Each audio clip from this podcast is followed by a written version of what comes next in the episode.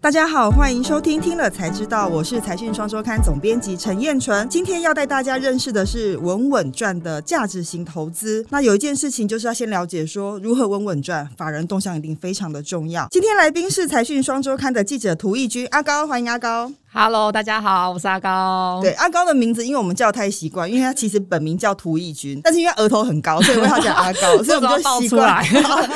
这是我们的小秘密，才知道的观众跟听众朋友才知道。所以阿高是非常优秀的记者啦。那这一期才去六四零期做了一个抗跌好公司，其实在谈的是价值型投资。那其实我们每年财讯都会针对证交所评鉴的公司治理好公司做一些进一步的筛选跟调整。所以今天我们谈三个部分，第一个部分就是谈为什么我们要重视这个法人非常关注的指标，它到底为投资市场带来什么样的改变？第二部分就是证明给大家看，说价值型投资投资价值到底数据是怎么样。第三个部分就谈谈看说我们的相关的商品非常多，在投资跟选择的时候该注意哪些细节。公司治理好公司哈，这是我们财讯每年都定期追踪做的事情。那今年的这个公司治理的指标跟过去有什么不一样啊？其实整个眼镜来看哦，就是刚开始证交所在做这个公司治理的评鉴，刚开始是做比较量化的指标，就是他们会给一个表格，那让这些上市贵公司来填，说我到底有没有做好这些公司治理或是 ESG 相关的指标。可是证交所发现说，哦，如果只是给公司填这种量化的，可能没有办法真正的反映出这个公司到底是不是真的很完整。所以其实从去年开始，也是在一直延续到这一届，对于直化这件事情，证交所其实会越来越在意哦。所以其实今年比较多的改变是说，其实除了原本大家都会很重视说你的公司没有做好股东权益的维护啊，有没有做好资讯透明度的呈现啊，或是有没有做好、这个社会责任投资尽职的这个回馈给社会这些东西之外，证交所希望你呈现的是一个直化的指标，所以它的直化的选项或者是让你填的东西、陈述的东西会越来越多。像是说，其实像过去我们对于薪酬委员会，大家都很在意说上市贵公司这些大老板或者是董监怎么去分配这些酬劳。那过去呢，可能证交所对这件事情没有这么的 care，可是像今年比较大不一样是说，他们在这个直化指标上面就告诉这些上市贵公司的这些高层说，哎，你这些薪酬委员会开的时候，是不是这些独董或者是董监都有固定来参加一年两次的这个薪酬委员会的开会？所以这些透明化过程是证交所非常越来越重视的东西。其实董事会在公司决策里面非常重要，就是说，如果董事有按时出席，或独董有按时出席，就知道公司的经营方向跟决策。如果有不好的决策或有争议的决策的时候，他可以适时的提出一些意见。董事会是非常重要的。所以所以其实这几年做下来，到底我们的成果该怎么来看这个效益啊？其实如果是这几年来看的话，我们大概大概就可以讲说，上市贵公司对这件事情越来越重视哦。因为像证交所他们自己就有观察到，他们有一个统计的数据，就比如说像过去可能大家对这件排名往前这件事情没有非常重视，可是今年很特别是说，证交所有发现有些公司越来越希望往前排名，那可能他们就有发现说，有些公司他们往前排两个级距，已经成长了大概三成左右。这个是去年或者是以前在做公司治理评鉴完全没有看见的现象。其实我觉得这件事情为什么重要，是因为他们也看到了法人在加码投资标的的时候，会以公司治理作为重要的参考依据。那其实我们每年都关注这个议题的时候，阿高有没有发现说，在政策上有没有什么可以补足的地方呢？其实大家都会比较在意的是说，这个大家都在董监酬劳的部分哦，或者是所谓的法人董事。如果大家都有仔细在看，其实今年有非常多热门股，大家可以看到这个董事长其实是法人董事的代表，他其实不是一个自然人哦。所以其实这个公司就会变成是说，如果我想要，比如说政府机关好了，他派了一个法人董事，那他来当做可能会下面会有一个挂名，可是这个人可以随时被取代，那是不是说这个就会影响到公司的这个营运的状况？因为我们必须要换一个新的人来进来来理解公司，那又需要一段时间，那是不是这个会影响到公司的营运状况？其实这个事情社会一直都有在讨论，所以这个在公司治理上面，很多人都希望可以越来越进步。看法人董事这件事情有没有被讨论的可能？那另外一件事情就是大家都知道，董事酬劳有些公司会发的非常的多、那这件事情到底是公平或不公平？这件事情也是可以越来越被讨论的。对，在财讯六四零期啊，我们做了一个表格，我觉得真的非常值得投资人来看一下。在第一百零四页整理出几家具代表性的公司，他们的董监酬劳的排名的情况，大家可以看一下。我们也拿来跟同业做比较，就某些公司它董监酬劳可能占比占获利的占比可能很高，但我觉得如果可以透明揭露的话，投资人就知道如何趋吉避凶。其实像我们邻近国家香港是完全透明嘛，其实台湾有些公司基本上已经揭露了，譬如说像台积电，所以其实并不是做不到，而是看政府要不要要求。那我觉得当 ESG 或当公司治理已经变成一个市场的投资指标的时候，政府如何走在前面，让企业可以跟得上去，更能够跟市场接轨，我觉得这件事情非常重要。其实有一些产业，他们在对推动公司治理或是 ESG 这一块，有一点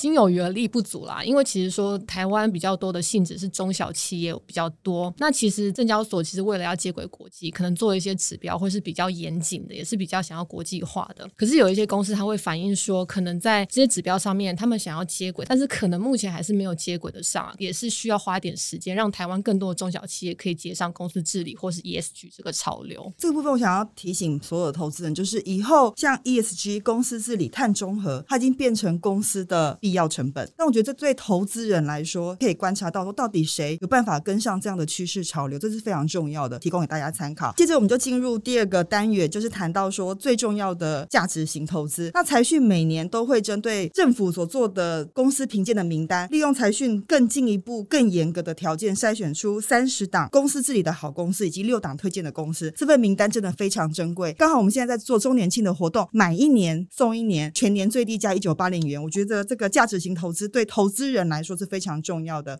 那也欢迎读者跟观众来订阅以及分享。那就想要请阿高谈一下了，今年选的标的的条件跟去年有不一样吗？过去的绩效又是怎么样呢？好，我们今年谈的这个选股的标的啊，我们的标准是说呢，只要这个公司治理它的排名可以在前二十趴以内，然后再来是说，再加上连续三年有获利，还有配发现金股利，那就代表说公司是很稳定的在回馈给股东，然后营运也非常稳健。然后再来呢，在去年的每股盈余可以超过两块钱，还有这个股东权益报酬率会超过十趴。最后一个条件是说，今年上半年的每股盈余呢，它可以超过一点五块，然后每股净值是超过十五块的这些指标，筛选出了三十档的好公司。像我们去年帮大家精选的六档啊，像是台积电啊、历程啊、中租啊、延华、联永、景德这些公司，其实大家可以看见哦，从去年到现在，台股大概涨了五成左右。但是我们筛选出的这些个股，它的表现都非常的好，像是台积电或者是中租啊、联永啊，其实这个涨幅都已经快将近一倍，然后甚至超过一倍。这些绩效大家都是非常有目共睹的。那今年呢，我们也是透过刚刚这样的筛选指标，再筛选出了精选的六档股票。哦，六档股票名称当然不能讲了，请读者来翻阅一下财讯的内容。但是我觉得里面其实我们每一年常年的观察下来，会发现说这些好公司有些每年都在好公司的排行榜上面，只是说因为每年的绩效表表现不太一样，我们会做一些微调。阿高可以分享一下说价值型投资法人怎么看呢？其实价值型投资在法人的眼中哦，他们在投资当中其实就会区分成两块啦，一块就是他们可能是要赚短期的资本利得，那另外一块可能就是比较属于长报的这一块。那其实，在长报这一块，过去可能法人他们会认为说，除了现金值利率之外，他们大概也是会看我们刚刚筛选的指标。可是因为随着这几年大家对于 ESG 或者是公司自己越来越重视之后，有一些法人公司或者是投信公司，他们就特别的表明，就是说，除了这些对于这个公司的诚信或者是这些营运状况好不好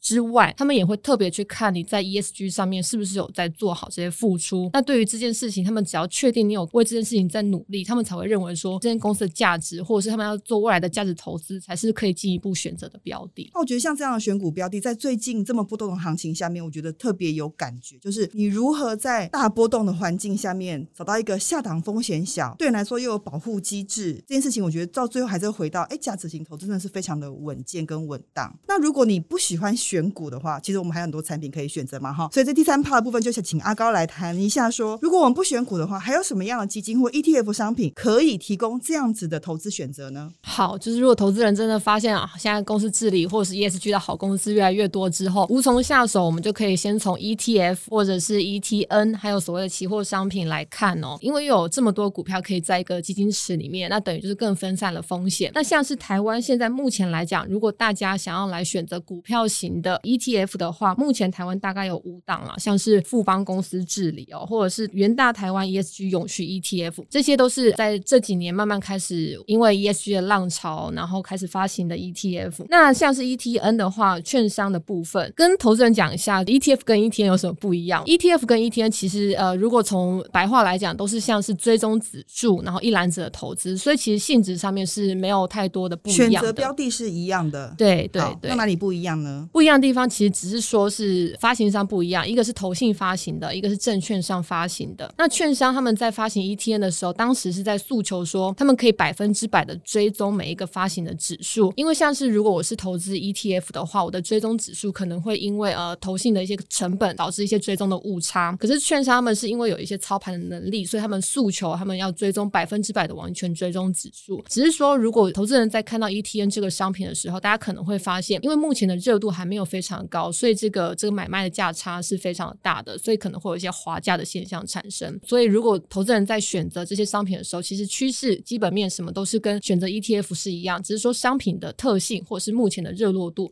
都是投资人要先在注意的部分。了解，我看到这一期财讯这个阿高帮我们选的 ETN 跟 ETF 的表格里面有提到说，在收益分配上面，ET 是会配息的，但是 ETN 是不配息的。对对，所以这件事情就完全不一样了。如果你要期待有固定的收益进来的话，那你可能就不能买 ETN。是是是，那所以 ETN 逻辑上应该算是比较是属于赚价差型的喽。对，或者说长期对帮你滚入在投资，那就是说，如果你真的不想要参与配息，你觉得你不用赚这种每个月固定或是每个季度都可以拿到一些钱的话，那或许你可以选择 ETN 这个商品。所以 ETN 是把配息就滚进去投资里面就对，那 ETF 是把赚的钱就配回给投资人，但基本上都提供了 ESG 或公司治理好公司的相关的标的。那期货呢？期货在那个期交所，他们在去年的时候有发行了台湾永续期货。其实它就是跟一般的大家都常听到的大台啊、大台指或小台指一样，它会有一个交易的指数。这个指数呢是台湾永续指数，所以大家可以去看一下台湾指数公司这个台湾永续指数目前的走势，也可以研判说，哎，里面的成分股你到底看不看好，或者是你觉得不太看好，你就可以做多或做空。这就是期货可能跟 ETF、ETN 不太一样的地方，就是它可以多空，